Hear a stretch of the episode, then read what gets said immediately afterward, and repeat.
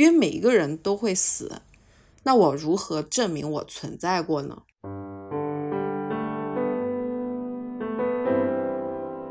如果我想要去证明我的存在，可能我就想要变得特别一点，特别是能够证明我存在的一种方式。就是他在他二十八岁生日的那一天，他给自己举办了一场生前葬礼。嗯，但是实际上意识到死亡本身就意味着你对生命的理解更深了。生命也是因为有死亡的存在才变得有限，所有的事物都是因为有限才有价值。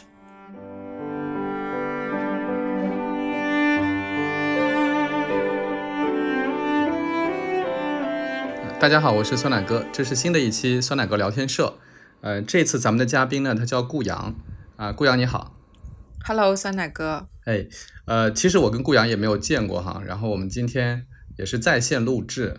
啊。我为什么会想要访谈你呢？是因为我们有一个共同的朋友哈，嗯，他叫呃，他也是我的一个嘉宾啊。曾经有一期节目，就是他也是我的嘉宾，呃，我们那次谈呃小朋友的教育来着。然后他就讲起来说，呃，你做了一套桌游，叫生命桌游。嗯嗯，对。然后说这个讨论的是其实是生和死的问题。对，是的。然后我就听完以后就觉得非常特别啊，非常特别啊，所以我就呃想跟你聊聊，就是可能就从你这套桌游开始吧。啊，就是什么是生命桌游，它是干什么的？嗯，实际上我现在比较多的一个也不算比较多吧，就是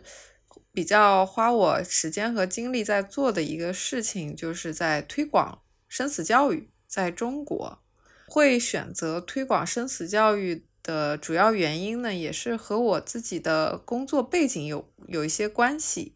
我自己的本职工作呢，是一名殡葬行业的从业者。从二零一八年开始到现在，呃，一直在这个行业里，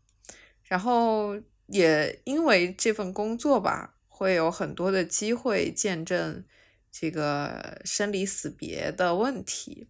然后也会看到很多人在面对这个临终到死亡的这个过程里，呃，有过很多的遗憾呐、悔恨呐。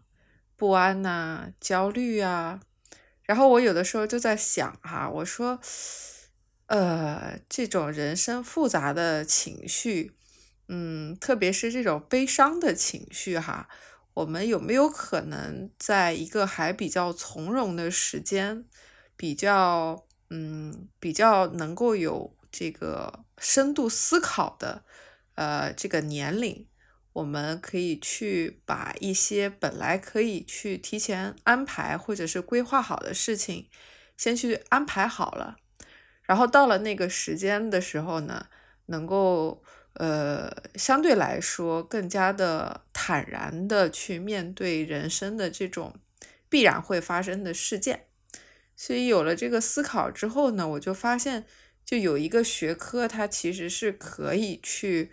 呃，帮助大家来有一个算是有一个架构或者是一个体系去思考生和死的问题。那这个学科就是生死学嘛，就是生死教育。但是在这个学习然后以及推广生死教育的过程中，我就发现，好像这个话题其实大家并不是那么的乐于谈论。其实也也不能怪大家不乐于谈论吧，因为本身死亡这个话题，对于绝大多数的中国人来说是非常非常的令人伤痛的事情。所以呢，呃，我们作为这种这种本能的趋利避害，所以就会选择不去谈论。但是我又发现，如果大家不去谈论的话，如果真的走到了生命的尽头，你又会留下种种的遗憾。就是不谈论是人的本能，但是 这个不去谈论呢，又会有很多的不完满的事情留下来。所以就我就想着说，那能不能找一个更加有趣的方式，能够跟大家一起来谈论生死的话题？所以之后就开始设计这个生命桌游，然后就开发了一系列的吧，一系列的一些桌游的卡牌这样子。嗯嗯，那个顾阳，你刚才讲的时候，我都呃一直没有打断你，因为我觉得你讲的特别清楚，就是特别流畅和清楚啊。嗯，但是你提到了好几个词儿啊，对我来说其实都是很新的。嗯嗯，所以我想那个在谈那个生命桌游之前，我想呃，要不就把你刚才讲的几个词儿，我先拿出来问一下。好。嗯，第一个是你说到了。呃，关于这个的一个学科啊，嗯，就是你说生死学啊，或者后来你说生命教育、生死教育，嗯，这是一个什么学科？因为我之前从来没有了解过什么叫生死学。其实中国人啊，我们自古以来其实都会就会有生死观。大家可能看这个《论语》，孔子与他的弟子在谈论的时候，呃。也有讲过，叫做未知生焉知死，是吧？还有讲视死如视生，啊，还有很多这个孔子的弟子向这个孔子发问的有关这个死亡的一些问题，然后再到这个庄子，他的这个庄子的书籍里，其实也有很多对于这个生死观点的思考。然后再到老子，他写的这个《道德经》里边，其实也有很多的阐述。其实我们中国人本身是有生死观的啊，这个生死观和我们的生命观、人人生观其实是融合在一起的。但是它作为一个学科来说呢，在中国却是呃发展的很慢的。嗯，但是在这个西方国家哈，西方国家呢，他们相对来说比我们要早的去开始思考和建构，就是围绕死亡的议题，去用不同的视角，然后更多的学科加入进来，然后去构建了这么一个一个生死学的学科吧。但是在国外呢，它其实是叫死亡学。这个死亡学最早发端于上个世纪的六十年代，那个时候呢，这个比较著名的西方的这个做死亡学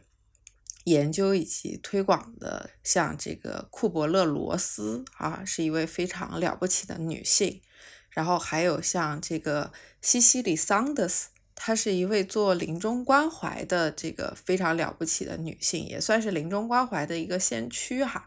就是从他们那个时候，逐渐的，就是西方就开始把死亡学变成了一门学科。呃，到现在为止，也有这个六六十多年哈一个历史了。中国的话呢，其实最早是由我们这个中国台湾的一位。呃，先生，他名字叫做傅伟勋，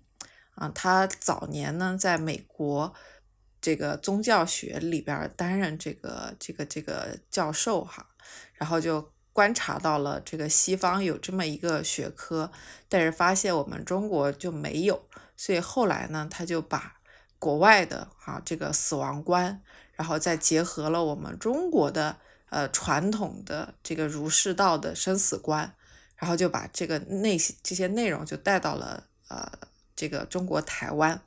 在这个上个世纪九十年代的时候，就是在台湾就掀起了就是学习这个生死学的一个热潮。后来陆陆续续呢，就是台湾呃的很多的后来的这种这个专家老师，他们就不断的在构建构建这个学科。所以到目前为止，呃，像中国台湾地区啊、哈香港啊，都有这个算是比较完备的吧，这个生死学的呃这个学科，呃，特别是像台湾的南华大学，他们的这个生死学系一直开到了这个博士班啊，就是呃，大家可以拿这个生死学这个专业的博士的啊毕业的证书。嗯，那顾阳，这个生死学是研究什么的呢？就是都已经可以设博士的这个学位了，那他他主要研究什么？有什么用呢？实际上，这个学科它是围绕着死亡的问题，呃，从不同的视角、不同的学科来进行一个探讨。呃，其实在我最开始没有了解到生死学之前，我也觉得很奇怪，就是死亡到底研究什么呢？死亡不就是呼吸、心跳停止一刹那的事情吗？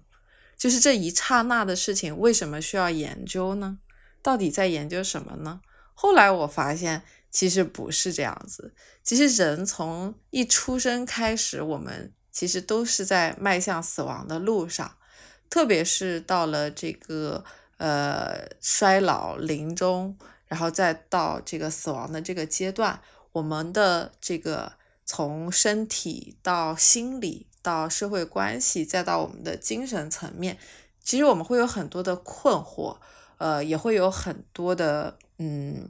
很多的焦虑和不安。特特别是大家到了这个，呃，逐渐衰老之后，哈，到了老年，然后面面对自己的临终，你可能会发现，哎呀，我的身体好像越发的跟年轻的时候变得不太一样。呃，机体会有很大的变化，然后这个呃，这个这个呃，嗯，如何去很好的照护这样一个发生了巨大变化的机体，然后面对一些不可避免的疾病的时候，就像很多人也会说，像癌症就是老年病嘛，就你活得越大，然后就会得癌症的几率就会越高。那面对这种。嗯，比较难治愈的哈疾病的时候，我们应该选择哪一些的医疗决策呢？特别是在年纪比较大的时候啊，这个是身体层面。那心理层面，其实呃，大部分人不愿意谈论死亡，确实是感到这个话题让我们产生很多的恐惧啊。如果真的死去了，那我们是不是又遁入到了一种虚无的状态？啊，死后的世界是什么样子的？我我要和我这个爱的人，哈，这个我的家人要永远的分开了，这种焦虑感，这种恐惧感，如何去克服呢？然后还有这个，我们我们作为这个社会性的一个存在吧，哈，我们会有很多的社会关系。那面对死亡，我我该如何去好好的跟我的这些？呃，社会上的这种关系性的这个朋友啊、亲属啊，好好的去和他们去做一个告别啊，如何去很好的安顿我的财务啊，如何去很好的安顿我除了财务之外的一些我自己看起来很有价值，但是别人看起来没有价值的东西，比如说，我举个例子，呃，这个初恋写的情书。在我快要死去的时候，这个初恋写给我的情书，我是该该把它一并烧掉呢，还是还是怎么去处理呢？还是留下来，呃，留给什么人？还是要不要让我的现在的结发的这个爱人看到呢？哈，是吧？呃，这个过去藏的一些这个小秘密，在这个时候我又该怎么处理呢？就很多这种社会性的事物，哈。呃，也需要花很长的时间去去思考，所以这也是为什么现在你看这个遗产争夺大战，经常在新闻上会发现，对吧？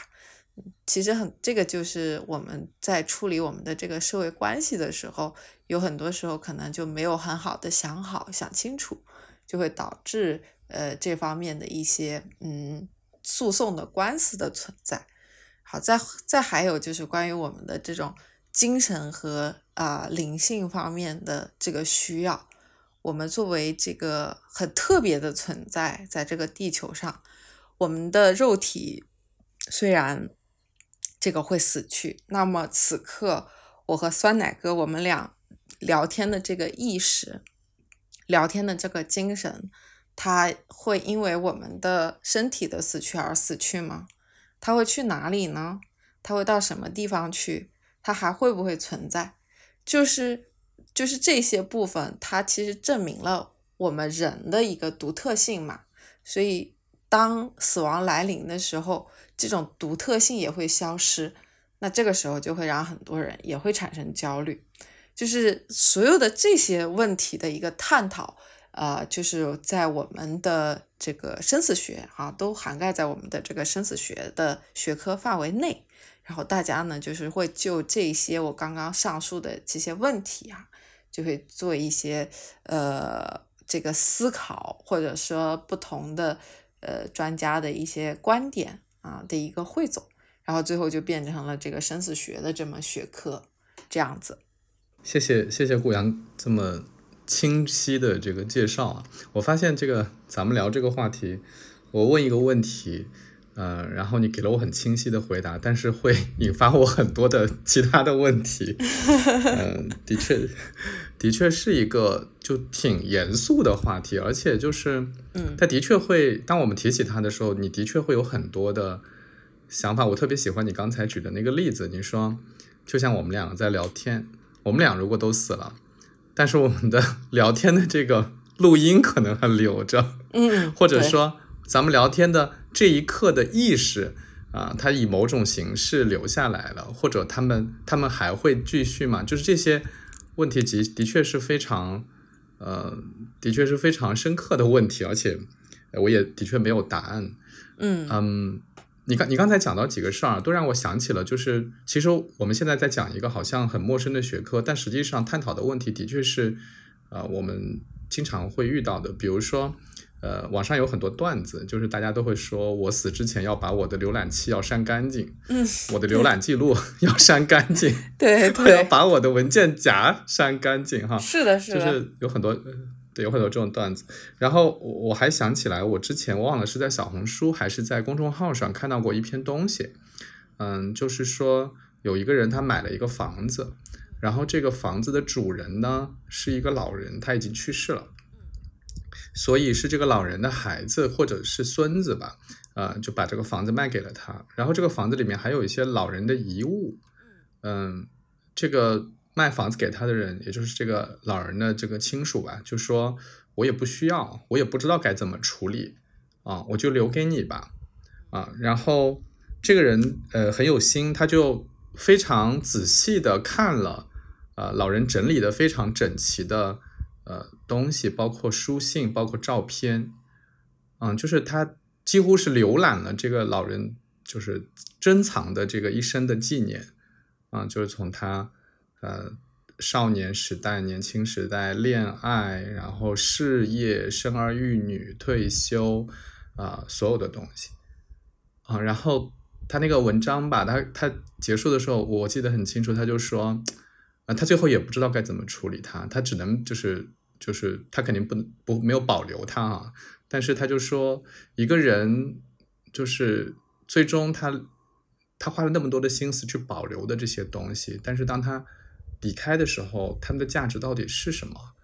因为他没法回答这个问题。他看了，他觉得他看完这个材料，他觉得非常的感动，他他觉得很有价值。但是呢，当他回过来问说，那它的价值我要留着它吗？他又变得非常的犹豫和迟疑，嗯，所以，嗯，我我当时还是挺受震撼的。所以，呃，你讲到这个，这个刚才讲的几个生死学会包含的话题，其中有个就是如何告别啊，就包括这些这些东西留下来的记忆应该怎么处理，啊，就就让我想起了这些东西。嗯，我觉得的确是，呃，其实是牵动着我们，哪怕我们，呃，很多人可能还还离死亡很远，但是。但是的确是牵动着的，是的，是的，就是刚刚酸奶哥你分享的这个故事，我也很有感触哈。呃，因为之前也有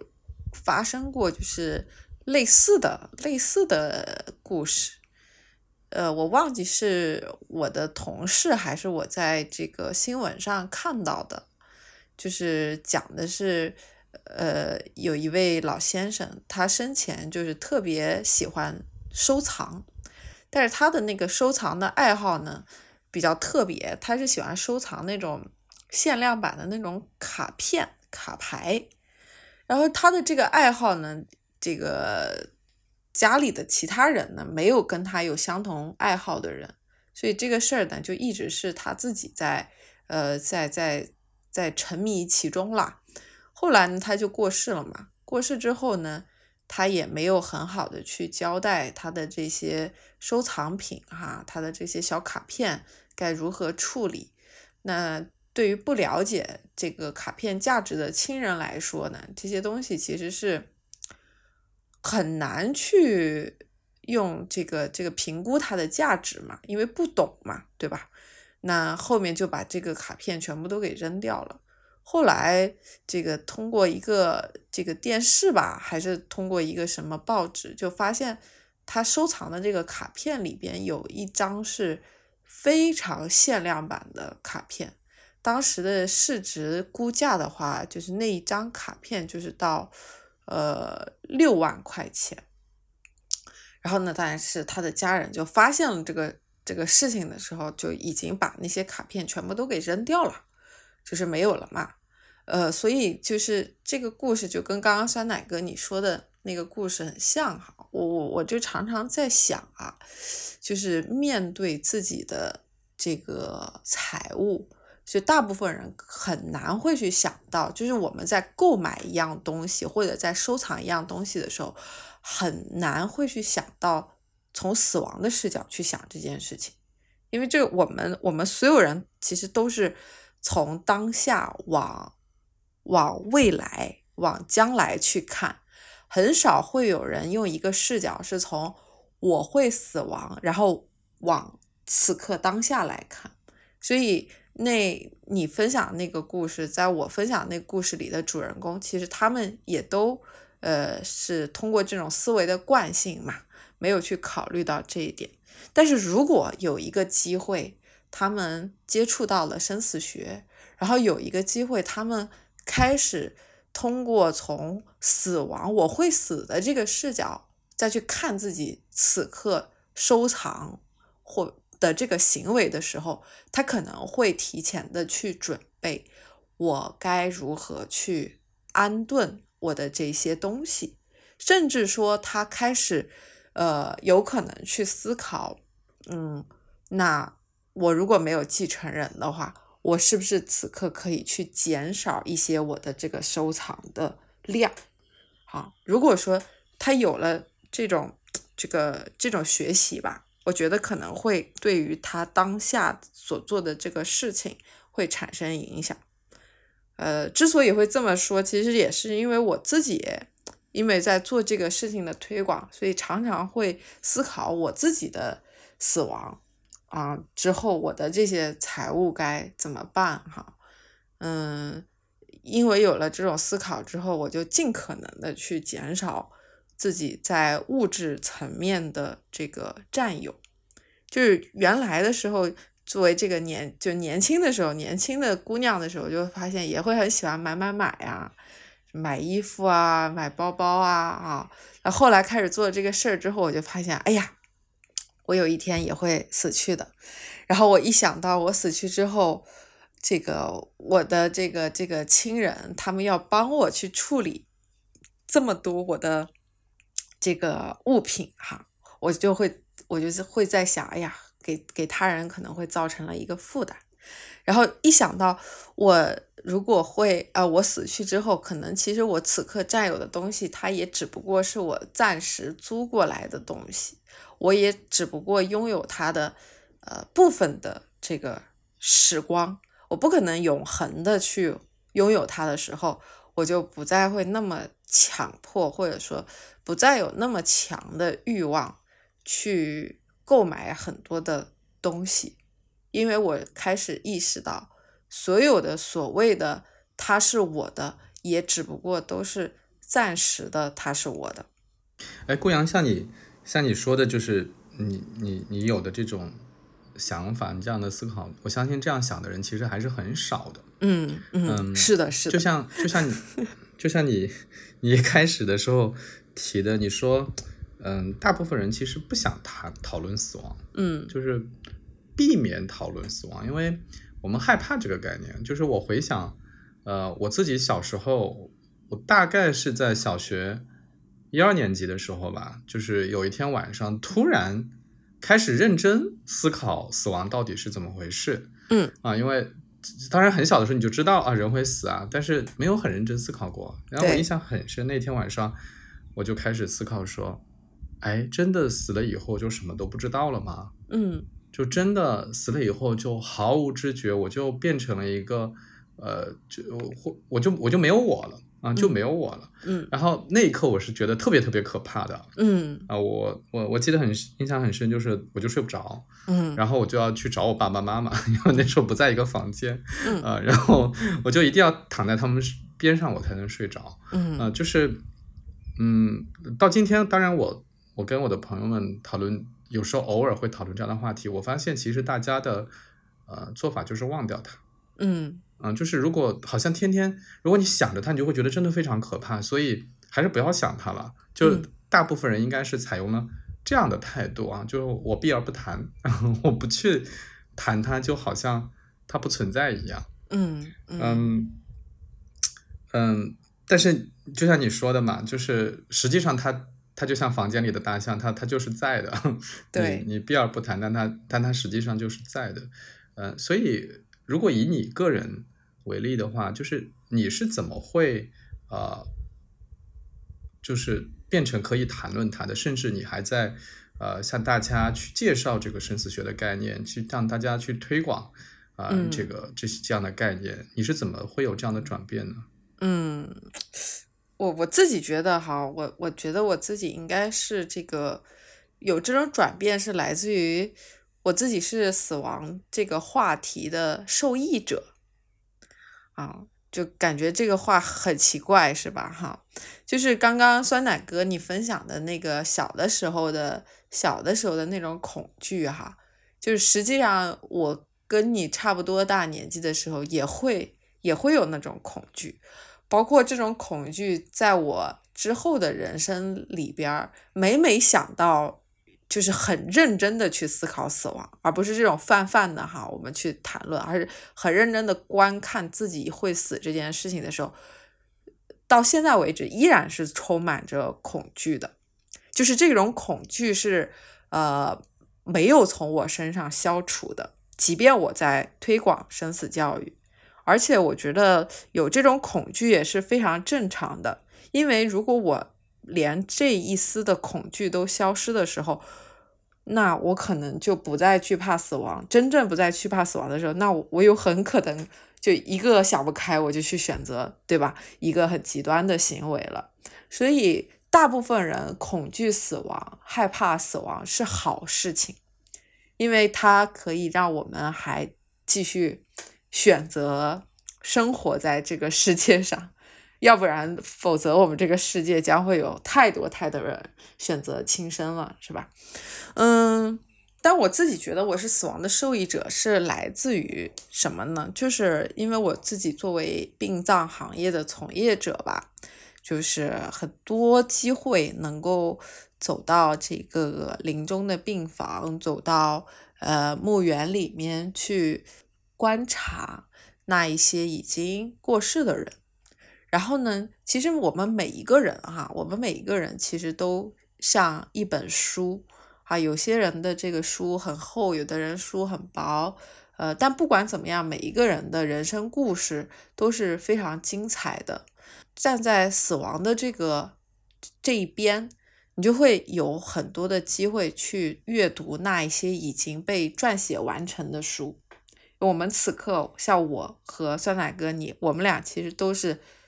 这本书还没写完的一个状态嘛，就还在写着的。但是，呃，面对死亡的时候呢，我就可以看很多很多已经完结了的书，然后完结了的书，它里边呃有很多精彩的部分呐、也会有很多呃令人唏嘘的部分。然后这个时候，我就好像。就可以从他人的这个生命故事里面去关照到自己的人生应该怎么过，你才能够过得嗯相对来说如我所愿吧，哈，呃，能过过出自己的样子。所以这个其实我是觉得死亡带给我的一个我是受益者的原因，就是因为我不再惧怕从他的视角。看，看那些已经死去的人，然后那些呃死去的人他们的故事，给了我自己的人生很大的启发，很大的启示。所以，呃，我是觉得这种视角，就是思考生命的视角是非常好的。呃，这个也是驱动我不断的希望能够让更多人来了解这个这个生死教育的一个原因。因为我我我在这个过程里面发现，它让我的人生开始受益了。嗯，因为很多人其实，呃，现在大家。大家也都知道，我们的整个社会环境，嗯，并不是那么的，并不是那么的让很多的人感到开心。大家有很多的焦虑，有很多的抑郁，哈，工作可能也不是很顺利，啊，诸多的等等的这些。那很多人在这个过程里面会寻求啊，这个很多心理层面的啊帮助。嗯，我我我是觉得它是一个很好的方式。那生死学其实也是其中一个很好的方式，就是当我们可以站在死亡的视角去回望自己人生的时候，有一些想不开的，或者说，呃，无法理解的事情，你就在那个过程里面，可能就渐渐的就理解了。哎，顾阳在在问你，就是生死学是怎么样帮助我们去？去理解人生，去面对焦虑之前，哈，我想先插一个小问题，嗯，呃，因为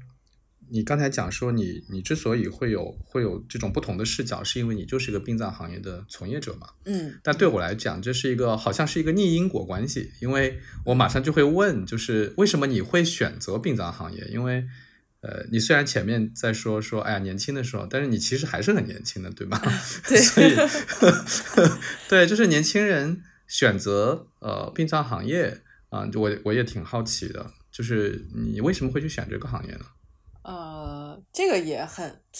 这个也和个性有关系吧。其实最开始的时候，我在韩国那个时候读书的时候，呃，当时是在韩国第二大的这种娱乐新闻公司里面做这个娱乐记者，然后呢有。嗯，有比较多的机会啊，和这种，这个就是我我读书那会儿啊，就是韩流还是很火的，啊，有很多机会接触这种韩国的艺人呐、明星。后来呢，就机缘巧合又做了这个他们的这个经纪人，啊，当时主要负责是，呃，韩国艺人在中国的啊一些这种活动活动上的这种管理啊这种运营的工作。所以那个时候也算是，嗯，呃，大言不惭的说吧，这是也是半只脚踏入过娱乐圈的人哈，是吧？嗯，对。后来再后来呢，就嗯，再后来回国之后呢，啊，总觉得人生应该去做更多的这种尝试，所以后来之后我又回到，呃，回国之后我又在公益机构哈，公益机构工作过一段时间，呃。会选择在公益机构工作呢，也是因为，呃，就是毕业之前，我有一个算是一个短暂的休息的时间。当时我是跑去了菲律宾，然后在菲律宾的时候呢，跟这个跟着日本的这种公益机构哈，有过救助当地流浪儿童的这个经验。然后那个经验呢，就让我感觉，哎，好像助人是会让我感觉到幸福的一件事情。但为什么会幸福又说不上来？就是当时的那个过程，就是让我内心充满了喜悦。所以后来回国之后，我就加入了公益机构，给这个山村乡村的孩子去建图书馆。嗯，做了一段时间之后呢，我又跑去互联网公司，啊，去做这个呃产品的运营。反正我的我我我在进入到殡葬行业之前，其实做过蛮多的工作。我觉得，包括后来再去选择，呃，加加入到殡葬行业，从本质上来说，是我是一个有好奇心的人，就是我一直都在不断的去打破自己的边界，然后再去希望能够让自己的人生有更多的可能性。去体验不同的状态的那种人生，其实这个应该是个性吧，这个很难说明原因是什么，就可能从小到大就都是这样。那会选择殡葬行业的话，也是来自于我觉得是来自于我一直希望能够成为一个特别的人。好，这种希望自己成为一个特别的人的这个状态，其实我我在想，其实也是来自于对于死亡的焦虑，因为每一个人都会死，那我如何证明我存在过呢？那我存我我想，如果我想要去证明我的存在，可能我就想要。变得特别一点，特别是能够证明我存在的一种方式啊，我和别人不一样，所以，所以后来我就进入到这个殡葬行业。嗯，很多人可能很多人会对殡葬行业或者说殡葬从业者会有一些嗯偏见啊，这个这个工作呃有点忌讳是吧？这个工作有点阴森恐怖啊，再或者呢这个。这个这个是个正常人，应该不会去选择这份工作啊。会这个社会上会有很多很多这种声音，但是我我觉得，哎，既然大家都如此的反对，那我就偏要去做，因为我很特别啊。所以我当时就会选择，呃，来到殡葬行业，而且从本质上我也没有觉得它跟其他的工作有什么太大的差别，嗯，都是都是。这个呃，靠着自己的这个呃劳动哈，劳动赚取所得嘛，所以它是一个正正当的正经的工作，那我就我就来做哈，就是这样子。嗯，哦，那你你讲了一下你的经历，从那个 韩国读书开始，我觉得还真的是挺特别的经历。嗯嗯，就是好多其实都是呃，就并不是我们平常包括呃做这个娱乐经纪人呐。包括去菲律宾做公益啊，都都不是我们呃大部分人平时会做的工作，还还真的都是挺特别的。哎，我我很好奇，就是你说的这种，你说克服对死亡的恐惧，对你来说是要变成一个特别的人。嗯嗯，因为我是个男生嘛，就是所以就我我我可以站在男性角度嘲笑一下男性哈，就是就是那个很多男性的去克服死亡恐惧的。方式是要留下点什么？嗯，对，嗯，就呃，可能也不不只是男性啊，但是可能我们看历史书看的比较多的是男的，就是呃，他要他要呃，这个留下一个名声啊，留下一个呃传世的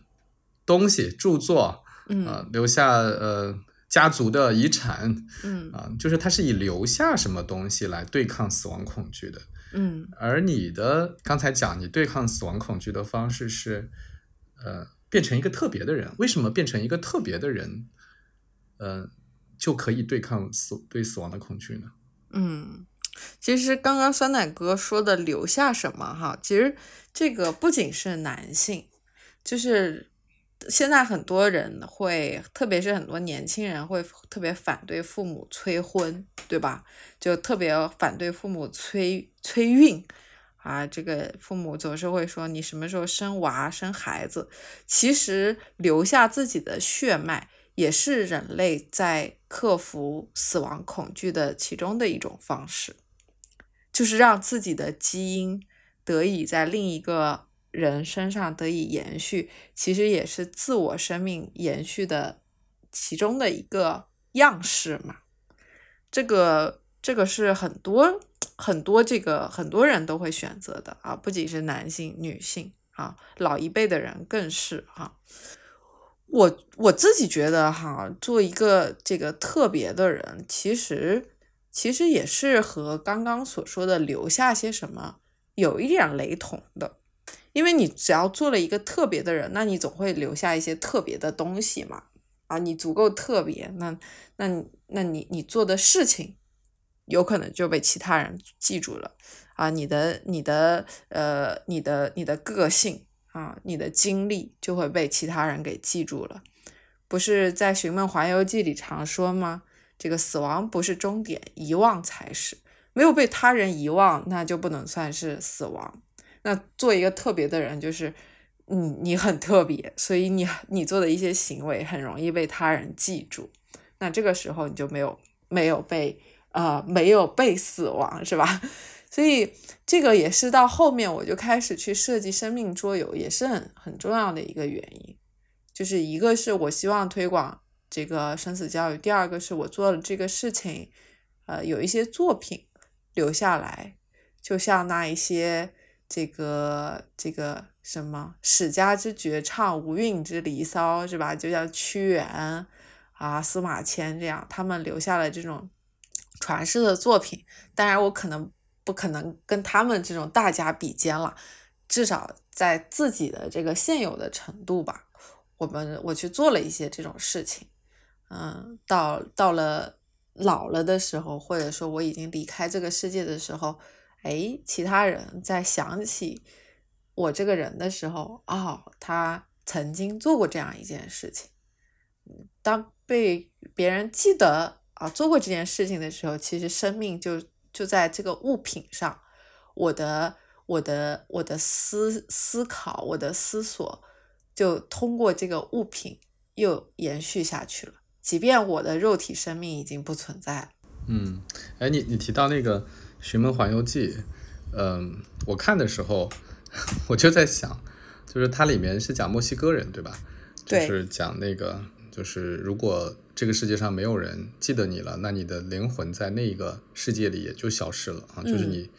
得有人记得你。我看的时候我就在想，哎，他这跟中国人的很多想法还是挺像的。当然，呃，不完全一样啊。就是我们是讲说不能断了香火哈，就是不能断香火的本意，并不是指传宗接代，而是指一直有人祭祀。嗯嗯，就是一直有人去每年去祭祀祖先。啊，这样那个祖先在那个世界才能得到供奉嘛？嗯啊，其实也有点像啊，就是其实也是要在这个世界里有人还记着你啊，有人还还会想到你，这个是对两两个文化传统里的人都是挺重要的。对，是的。嗯，呃，顾阳，你刚才讲到那个生命桌游了，正好就是咱们本来开场的主题是谈这个的，嗯，就是你讲到那个。去去去看这个，呃，生死相关的这些问题啊，其实是可以们帮我们去克服这种焦虑啊，对死亡的这种恐惧和焦虑的。我就想起来，好像我之前看到过有一些，忘了是哪儿了，就是可以让人去体验什么，呃，模拟追悼会啊。嗯嗯，什么，甚至还可以模拟把你送进焚化炉之类的。哎，你刚刚先提到那个，我也挺好奇的，因为我确实还还不太清楚，我们国内有有这样子做这个死亡体验的吗？就前几年其实是有有机构做过这个，就是类似于这种死亡体验的。嗯，在韩国倒是有。韩国呢，他们有这种呃，类似于就是也是死亡教育的学校啦，就是死亡教育的学校，然后会邀请大家，就是有那种什么躺棺材呀、写遗书啊，啊，就是各种这种体验的形式。这个在国外我是倒是看过的。OK，那咱们说回你的那个生命桌游吧。好，好，好。呃，这个其实和。刚刚提到的这种体验有一点，有一点，有一点类似吧，但是也比相较于他的那个来说还是比较轻松一些的，就是因为我们单纯的像现在这样，我们来探讨这个死亡的话题，其实很难深入到我这个视角。就我们其实此刻在谈论的死亡，也只不过是第这个死亡它本身。它这个死亡跟我和跟你跟他没有什么太直接的关系，但是如果我们不把这个死亡回归到自我这个层面的话，其实这种探讨死亡的这个程度，它可能很难去真正的去触发我们改变我们当下的一些生命的态度和生命的呃行为。所以，我我就在想，那我可以去设计一些桌游，把死亡拉回到我这个层面。大家在玩这个桌游的时候，是我在体验，我在体验这个游戏，然后我进入到这个游戏，进入到这个游戏里的角色，嗯，比如说我们有一个有一个桌游叫做《这是谁的葬礼》，其实那个桌游呢，它有两个两个两种设置。第一个呢是为一个虚拟的人物，我在那个游戏里设置的他叫王老先生，那也可以不是王老先生，反正就是一个虚拟的人，你你在为他去设计安排他的葬礼。然后第二个设置呢，其实就是整个游戏最终。设计的是我的葬礼啊，就是把这个葬礼整个的内容拉回到我身上。那么参与的人在呃把这个这个葬礼的视角拉回到我身上的时候，他就开始去呃思考我的葬礼该怎么去规划，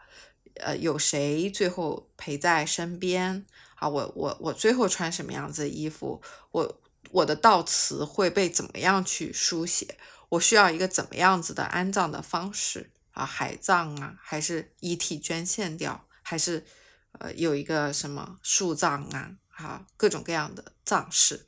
就是当他开始去思考自己的时候，那他就会在这个过程里面去有很深的思索，就是我的葬礼会呈现给还活着的人。就是呈现给他们的时候，会是一个什么样子的状态？其实呈现给他们什么样子的状态，其实就意味着此刻当下我应该怎么去活着，最后才会如何去呈现嘛，对不对？我活成什么样，我才能死成什么样，实际上是这个道理。所以，呃，通过这种方式，我就希望能够把大家就把死亡这件事情拉回到个人的身上。嗯，还有其他的一些游戏，其实大概的嗯思路其实都差不多，就是把这种视角，就所有人都是在那个游戏里都是参与者，都是自己本身，然后在那个游戏过程里面，我们去学习告别，跟自己这个留下的遗憾告别，跟那些很重要的人告别，然后以及在那个游戏里面去探索。什么是对我来说最重要的生命的意义和生命的价值啊？就是这个是我当时去设计这个游戏的一个初衷吧。嗯，哎，那你这个游戏已经推出有一点时间了，对不对？嗯，对。嗯，呃，你现在是怎么来推广这个游戏呢？你是呃面向普通的这个受众吗？还是会去到企业啊什么的？嗯，各种方式其实都会有。首先，我们会有一个这个公众号，如果大家这个感兴趣的话呢，就可以搜这个“生命桌游”，然后呢，它就会有一个公众号。然后在这个公众号里面呢，我们会不定期的去开展这个生命桌游的线下的体验的活动。那如果说是有一些呃参与者，大家对于这种形式非常的感兴趣。那他也可以作为这个游戏的带领者，然后带领更多的社群去参与这个活动。那目前来说，其实推出之后呢，比较多关注到我们这个桌游的是像呃大学的老师，特别是像大学里面这个做心理辅导工作的，因为这群老师就是观察到嘛，我们现在的年轻的孩子们。他们有非常多的这个、这个、这个精神上的一些呃，这个焦虑呀、抑郁啊，然后引发他们对于人生的这种无意义感、人生的迷茫，然后引发他们的一些比较抑，就是抑郁啊，还有这种这种症状。所以呢，嗯，在学校里面去开展相关的活动是是非常急迫的。然后呢，他们就会来去学习如何去玩这个桌游，然后再把这个桌游带到学校里面。然后另外一部分人呢，是这个医务工作者，特别是做临终关怀的医务工作者。然后大家因为直接就是面对这个生离死别嘛，首先是需要自己做这个心理建设，如何去看待啊自己的病人他的。离开，如何去正确的对待这个死亡的问题？那我们的这些临终的患者，其实也同样的，他们也面临着如何去看待自己要离开这个世界，所以大家也都是非常需要生死教育的。嗯，再有一些这个，再有一些朋友呢，他们就比如说像刚刚酸奶哥说的，就是在企业里面呢，因为我们的这个桌游的话，呃，除了大家可能会觉得它是聚焦在死亡，但很多时候它是在探讨生命意义、生命价值的议题。对于很多企业的员工来说，其实这个部分也非常重要，因为我们。大部分的时间，哈，就退休之后不算。其实我们大部分的这个时间还是在工作当中的。工作实际上是我们生命非常重要的呃一部分。那如何去看待我工作这段时间的价值？他这段时间的生命价值、工作价值，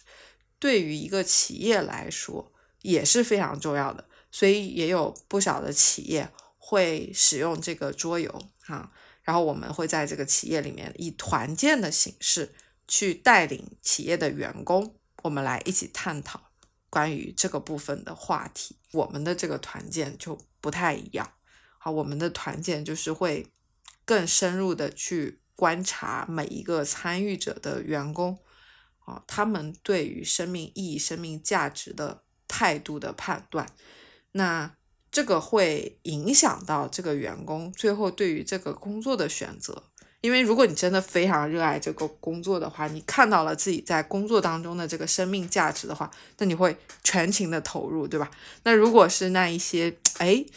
感觉这个工作好像嗯看不到自己生命价值的那些人，他也可能通过这些活动，他就可能选择离开了，去寻找他自己的生命意义。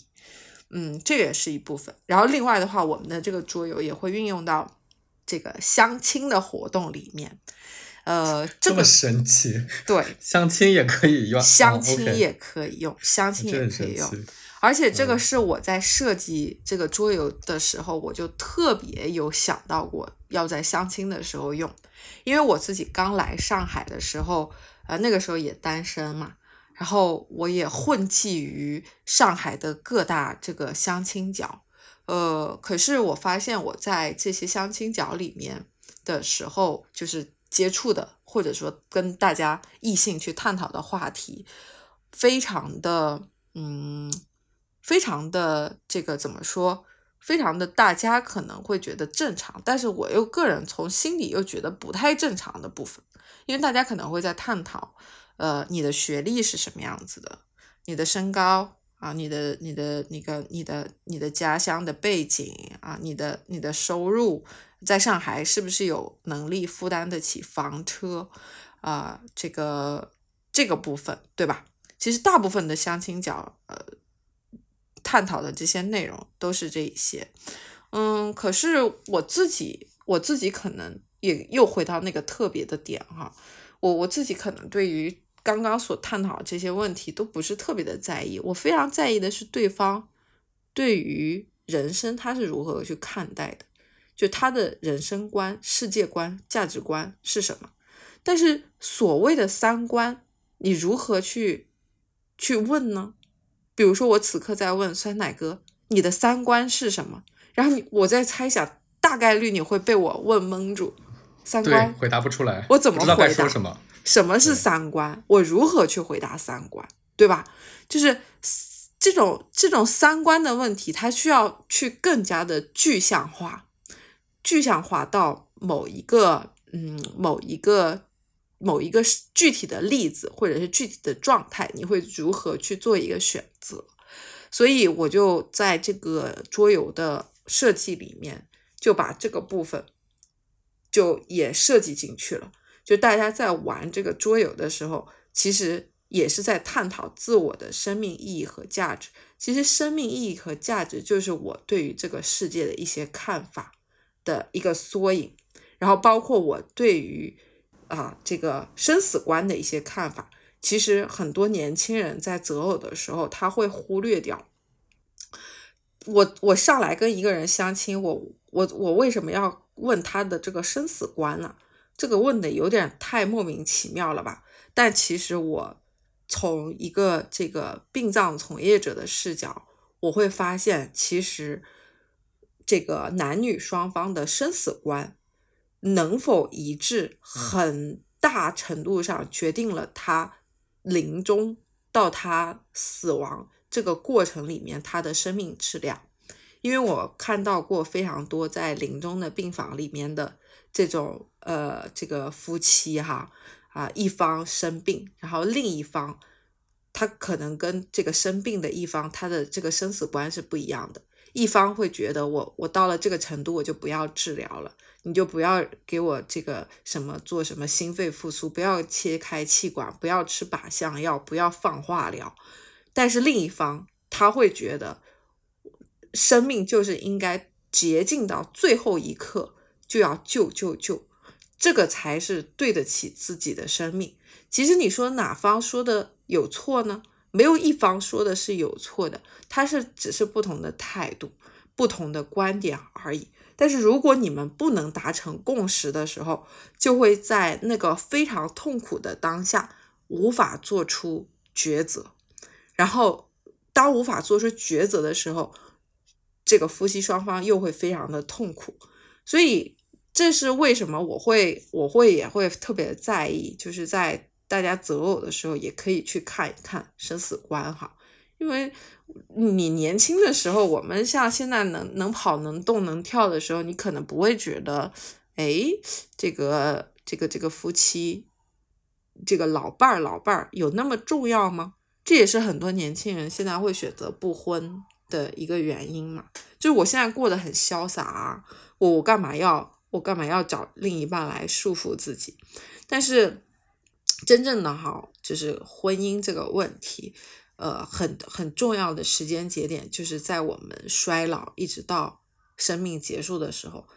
大家真的是真的是需要有一个人陪伴，有一个能够懂你的，并且跟你在生死观上一致的人陪伴的时候，最后的那个阶段的生命质量是要高很多的。嗯，不过不过现在很多年轻人可能很难去。觉察到这一点了，因为大家也没有这个机会嘛。嗯，我我也是因为有了这种这个这种工作的机缘吧，所以有了这种很多的思考，所以就把这个部分啊也也放入到这个生生命桌游里面。然后我还就用这个桌游还举了主办了举办了好几次的这个相亲活动。然后当时举办完成之后，还吸引到上海广播电视台的记者来采访我，因为 他们就觉得很神奇，因为我是一个做白事的人，然后我竟然去搞红事了，所以当时又被大家戏称为叫做这个白事红娘，就是就很有冲突感嘛。你一个一个你一个服务这个逝者的人是吧？你就开始去去搞这种这种相亲的活动，所以还蛮就是蛮有。嗯，蛮有这种冲突性的哈，新闻的冲突性。但是在我内心当中，我是觉得，其实这件这个事情没有什么冲突。不论是这个相亲，还是最后服务逝者，我们本质上其实都是在服务生命。我们都是在希望参与的人或者我被我服务的人，他们能够有一个呃比较让自己感觉到舒适的人生的状态。所以它其实是一样的哈，嗯，对，所以后来我们我这个就是我们那个生命桌游，它它会会被应用到啊各个领域。哎，我我觉得你你你刚才讲的那个特别有道理，就是呃我们以前开玩笑说那个呃情侣啊，就是在结婚之前，呃最好的一个考验其实是装修，嗯，因为。因为那个平时你这个吃吃饭、出去玩儿，你看不出来，嗯，但是一到装修呢，呃，我们就会看到非常多的情侣起矛盾冲突，甚至要分手。原因是因为他们对于审美的这个差异非常的大。对对，他他平时可能觉得，哎，你穿的不够有审美没关系，我帮你买衣服就完了啊，就就好像好像不是什么大事儿。但是一到装修，他就发现，哎，这个。咱们对于生活的理念是有巨大的差异的，然后我接受不了。对，但是你刚才讲这个生死观，它其实又更深刻了嘛？因为，嗯，就它涉及到的这个话题更加的大，而且它更加的本本质，所以的确是一个，嗯，挺好的，用来测试，呃，就是这种人生观呐，呃，世界观呐，价值观呐，嗯，这样的一个工具。不过我挺好奇的，我挺好奇的，呃，就是你刚才讲的几种应用嘛，除去医护人员啊和高校，因为它有好像有特别明确的这个目标，我我我挺好奇，就是呃，年轻人本来不太关注死亡这件事儿的，他们来玩了你这个桌游。会有什么样的感触？会有什么样的改变呢？嗯，呃，首先我们的这个桌游的活动哈，还是一个以主动来报名的方式参与的，我们不会这个强迫大家来参与。所以，某种意义上来说，那一些愿意来报名参与这个活动的伙伴。年轻的朋友，他已经开始有想要探讨这件事情的欲望了，甚至他可能他不是特别了解，但是他觉得，哎，好像探讨这个话题对我的人生蛮有意义的，但具体是什么意义，他可能又说不上来，所以那我不如去参加这个这个这个这个活动来试试看啊，所以。嗯，某种程度上，我们在年轻人群体当中去组织这些活动的时候是不会被排斥的，大家都还是蛮呃以这种开放的心态来讨论。我们之前有一位伙伴，其实让我印象特别深刻，他其实本身就是对于这个生死的议题很感兴趣，嗯，但是呢，他自己又不是做这方面的这个研究的，所以他就是。以参与的者的身份，哈，就参与了一次我们的那个生命桌游，但是对他的这个人生的启发就就特别大，然后他就做了一个非常大胆的事情，就是他在他，呃，我看看应该是二十几岁，二十八岁生日的那一天，他给自己举办了一场生前葬礼。然后他整个举办生前葬礼的那个过程，就是我们那个游戏里面的过程。然后他当时当时举办这个生前葬礼的时候，还特意给我发了这种，呃，这种这个这个这个邀请啊，邀请让我来参加他的这个生前葬礼。然后当时也说，就特别感谢啊，感谢。我给了他很大的启发，就是整个的这个葬礼的流程，因为之前玩过了这个游戏，然后他就他就算是比较熟悉了嘛，哈，然后他就当时那一天邀请了一些呃他的这个好朋友来参加他的生前葬礼。就真的很像这个葬礼一样，当事人都不在，他就他就躺在床上，然后由他的妹妹来主持了这个葬礼，然后我们所有的人在他的这个生前葬礼上回忆了他过去二十八年非常精彩又了不起的人生。然后当时他他为什么会做这件事情呢？他就会觉得说，反正都是要过生日嘛，那我为什么？不去纪念一下我已经呃算是离去的二十八岁，好，那从今天开始我就要开始我的新的人生，我要为我过往的二十八岁其实是做一个告别，他他是以这样子的方式，而不是庆祝，他是要好好的去告别，因为在过往的二十八年里面，他也经历了过一些呃这个这个呃。比较伤痛的一些经历哈，他通过那个过程，他就发现，哎，好像我好像获得了新生，啊，就是就是这样一个一个一个一个事情，其实让我印象特别深刻，因为那其实也是我第一次去参加别人的一个生前的生前的葬礼吧，嗯，嗯，那还真真的是挺特别的，听起来听起来很有意思。对，然后我我当时我就觉得他。特别的很帅，就按照了自己的很酷哈，就按照自己的方式去去生活。而且谁规定葬礼一定是要死后的呢？就是这个这种观念，当然是一种传统的传承下来的观念。人过世之后，通过一个告别的方式，呃，算是昭告天下也好，还是重新去构建。这个还活着的人的社会关系也好，葬礼它存在一定是有它的意义的。但是这个时间，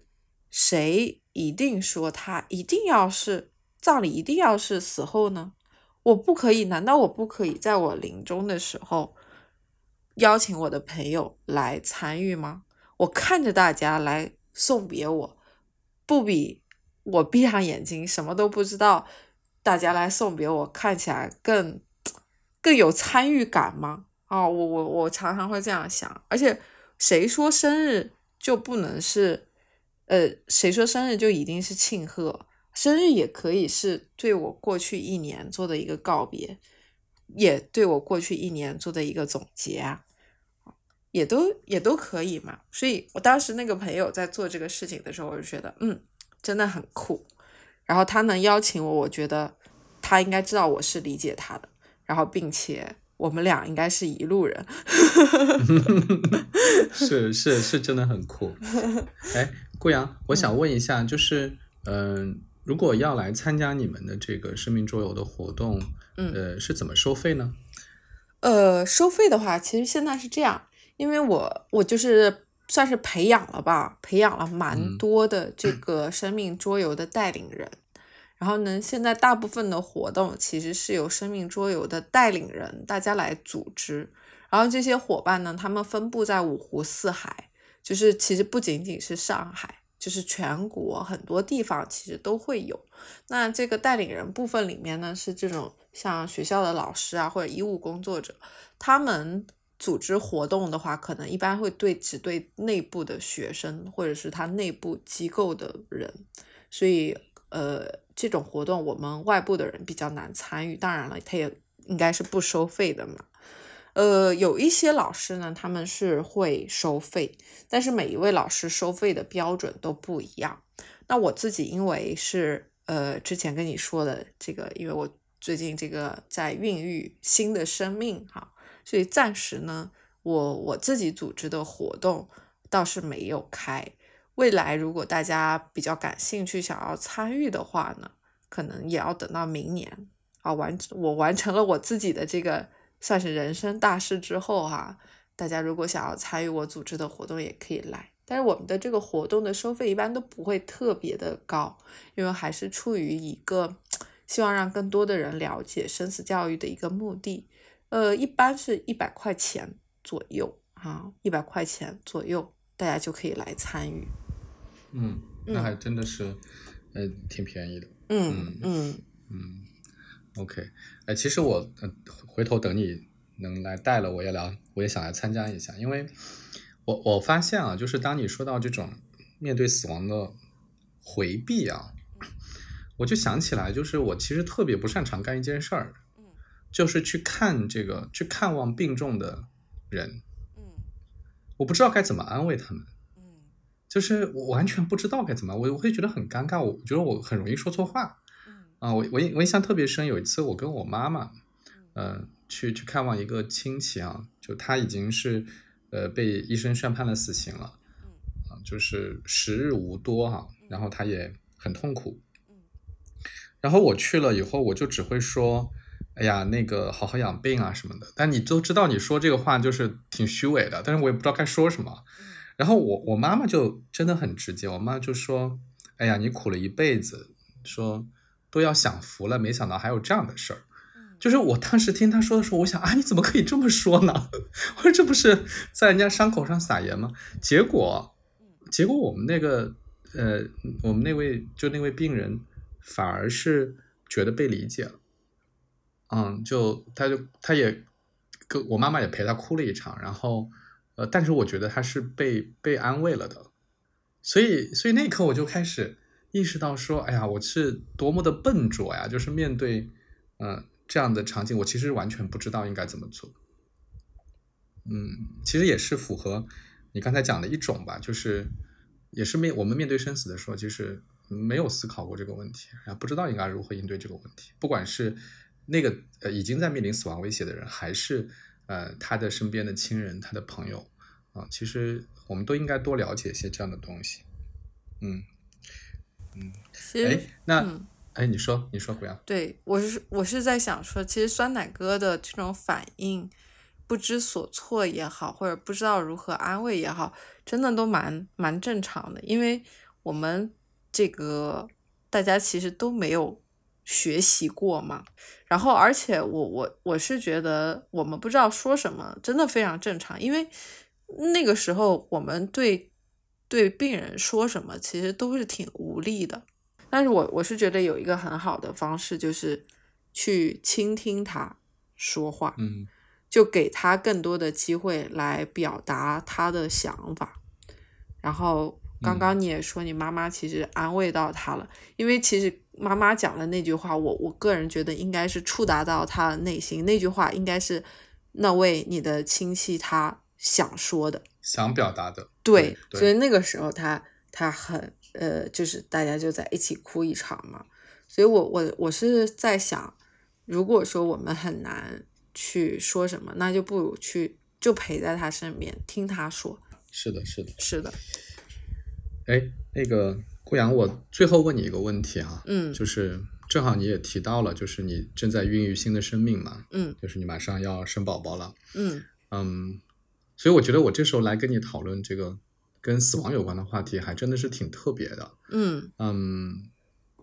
你你你觉得你会怎么样跟孩子去讲，就是死亡的这个话题？嗯，什么时候可以讲？什么时候会讲？嗯，然后应该会怎么讲？嗯，我想听听你的你的想法。嗯，就是呃，我我自己的个人的观点是，当孩子第一次开始去问。生命和死亡相关问题的时候，他他开始去问这个问题的时候，他就已经开始有这种意识了。我们不应该去忽视孩子的这种意识，有可能他的这种意识两三岁的时候，他可能就就就开始发懵了。有可能他是通过，比如说他在路上看到了一个呃死去的小鸟，然后他就。开始问你，哎，这个鸟怎么了？嗯，他这只鸟，它它死掉了，对吧？它有可能是因为经历了，比如说家里面的长辈的过世，然后家人在那里，这个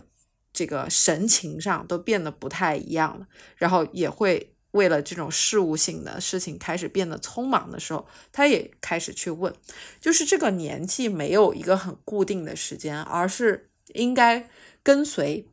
孩子去提问的年纪，家长最重要的事情是千万不要去忽略了孩子的第一次的提问，因为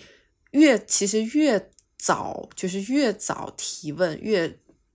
就是开始提问这种问题的孩子，其实他对于人生的这种思索就越成熟，因为他他他他的时间是比较提前的嘛，是吧？当他越能够很好的去。能够把这个问题由我们的家长去引领他，呃，他能够开始有一个很深入的思思考的时候，其实反过来就是这个孩子就开始在思考我自己的人生应该去怎么过了。因为既然人都是会死的，那生命的意义是什么呢？既然每一个人都死，对吧？那我此刻存在的每一天，他到底怎么活才会有价值呢？就是这个时候，就越深入，这个孩子就会越往这个方向去思考。当我们有了，当他能够构建起他自己的这种生命观和价值观的时候，我相信，嗯，这样子的孩子他会更早的去找到他自己的爱好，他自己这一生想要做的事情。所以，呃，千万千万不要去把这一个点给放弃掉。那我自己的话呢？嗯，因为现在还在孕育当中嘛，嗯，我的孩子，我觉得这个我已其实已经从胎教开始，他已经开始接受死亡了 啊，因为我每天都在跟大家探讨生与死的话题，所以我相信他现在在我肚子里的每一刻都在听他老妈在这里跟他讲人生的意义哈，生命的价值是什么，嗯。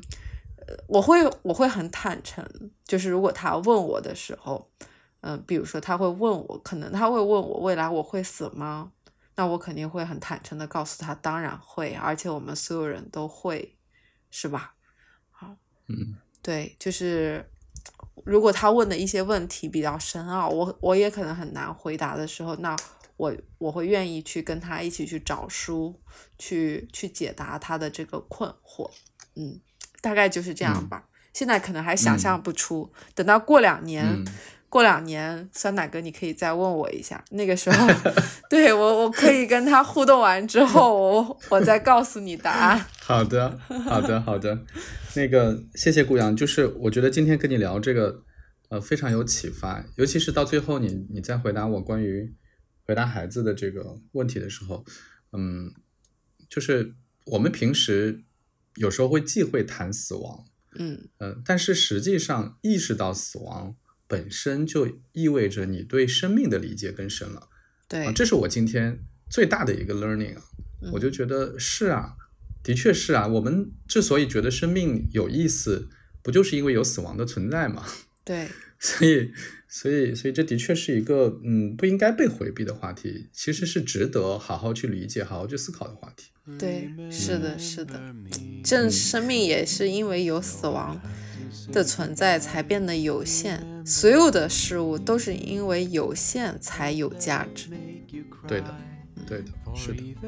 嗯，好的，那那个咱们今天的节目就到这儿吧。好，那个希望有机会那个来参与你带的这个生命周游的游戏。好的，好的，好的，欢迎。好，好，好，谢谢，谢谢顾阳。哎，谢谢酸奶哥。嗯，大家再见。拜拜，拜拜。Each time you hear a sad guitar, know that I'm with you the only way that I can be. Until you're in my arms again.